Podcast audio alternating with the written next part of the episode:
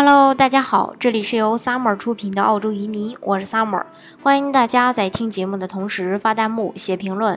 想了解更多移民资讯，请添加微信幺八五幺九六六零零五幺，或关注微信公众号“老移民 Summer”，关注国内外最专业的移民交流平台，一起交流移民路上遇到的各种疑难问题，让移民无后顾之忧。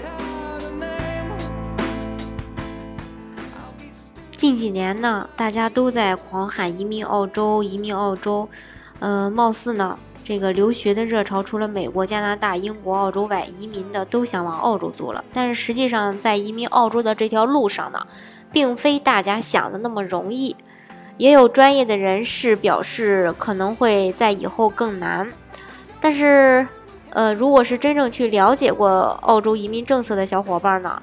呃，可能会知道，澳洲的移民政策是十年一大变，每年一小变。不知不觉，尤其是这一群留学党们，纷纷的都喊这个移民难。那想拿到 PR 之难，难于上青天。自然呢，那些已经成功办理移民签证的小伙伴呢，是呃稳稳的幸福了。因为再往下确认要拿到澳洲的 PR，呃，需要就加把劲儿了。那么顺利登陆澳洲以后的新移民们。嗯，在展开新生活的时候，在这样一个陌生的环境里，如何去面对一些生活上的琐事呢？今天就跟大家来分享一下。首先呢，到达澳洲之后，有一件事情非常重要，那就是上网申请税号。移民呢，可以在税号申请官方的网站来申请税号。需要注意的是，移民在填写资料并提交成功后，最好要截图保存一下。如果遇到没有收到税号，可以以此作为凭证，与工作人员呢进行一个说明。另外呢，填写税号申请资料的时候，还需要提供在澳大利亚的住宿地址。另一个就是填写九二表格向移民局报到。首次登陆后向移民局报到，需要填写一份九二表格提交给移民局。如果三年内地址信息有变，呃，后续要变更，也需要通过九二表通知移民局。另外就是这个 AMEP 五十五百一十小时的语言课程，交纳过第二笔签证申请费，呃的一些申请人呢，登录澳洲后可以享受五百一十个小时的免费成人语言课程。申申请人登录澳洲后，要尽快的去注册 AMEP 语言课程，避免过期，一般期限为首次登录的六个月内。另外呢，就是购买一些私人健康医疗保险。邻居签证的人没有办法享受国民医疗保险，必须购买私人医疗保险。一个家庭一年的费用是两千五到三千五澳币，一个人的话是呃一千五澳币。所以说一家人买还是便宜的。另外呢，就是办一个银行卡，也个这个呢也主要是为了方便日常生活和工作。那澳大利亚的人那个比较常使用的银行有两个，一个是呃 NAB 和那个 Commonwealth。一般来说，从申请到收到卡需要一星期的时间，因此移民在登陆澳洲后还是需要尽快去申请的。另外，需要把税号告诉银行，以免这个避免这个利息被征收较高的税率。另外，办理银行卡也需要提供移民在澳洲的住址。再就是翻译驾照，在澳洲开车，中国驾照和翻译件一定要放在一起随身携带，否则一旦被查出没有翻译件，会被视为无证驾驶。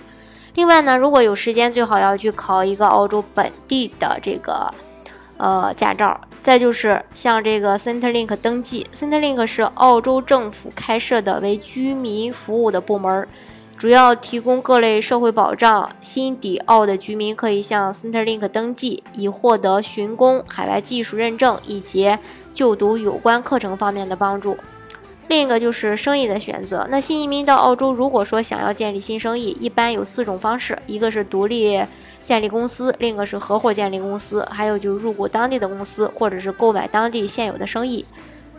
呃，建议客户不要过早去寻找生意，最好是说在登陆澳洲三到六个月，了解了澳洲的生意市场环境以后，再开始开创生意。嗯，有些人呢，他可能在到澳洲之前就已经买完房了。那有些新移民呢，可能是呃到达澳洲呃以后呢，是在租房子。新移民的话，其实是可以一边租房一边看房的。